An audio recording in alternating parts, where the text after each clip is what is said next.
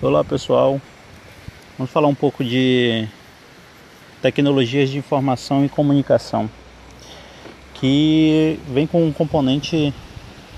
componentes de didáticos de, do processo de ensino e aprendizagem e suas diferentes características que por sua vez tem uma tendência de ensino em relação a essas tecnologias de informação e educação. O que que vem elas a,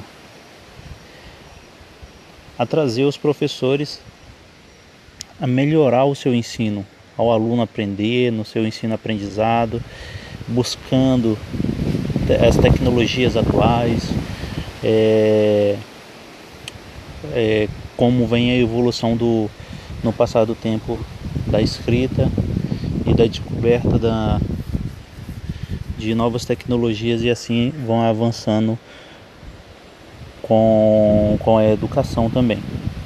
E no ensino da matemática não vai ser não é diferente, não é,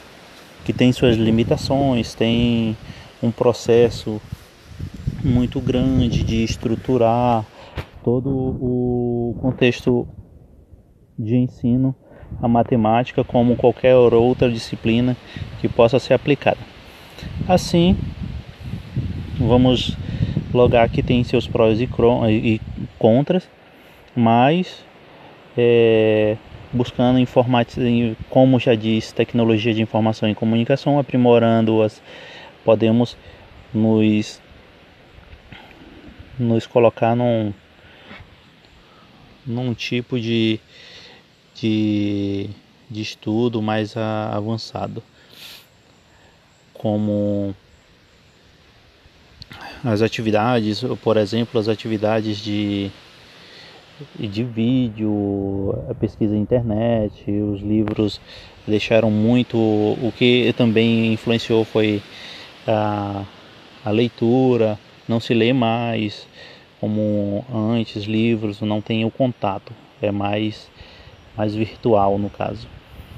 As atividades de vídeo são análises de, de situações de problemas que, que levam a desenvolver. Portanto, o que, que nos traz a, a delimitar todo um processo de desenvolvimento da educação com as tecnologias de comunicação, da matemática também, que são inclusos com as práticas pedagógicas, com novas soluções, com, com os tipos de, de problemas que podem ser solucionados. E assim podemos apresentar cada vez mais um, os projetos pedagógicos, educacionais, para organizar a didática, é, colabora, com projetos colaborativos e fazer competente um professor no ensino da matemática, é, tanto o professor aprender com isso também e o aluno se desenvolver cada vez mais. Assim termino, meu nome é Edivaldo Júnior e ficamos por aqui. Até mais.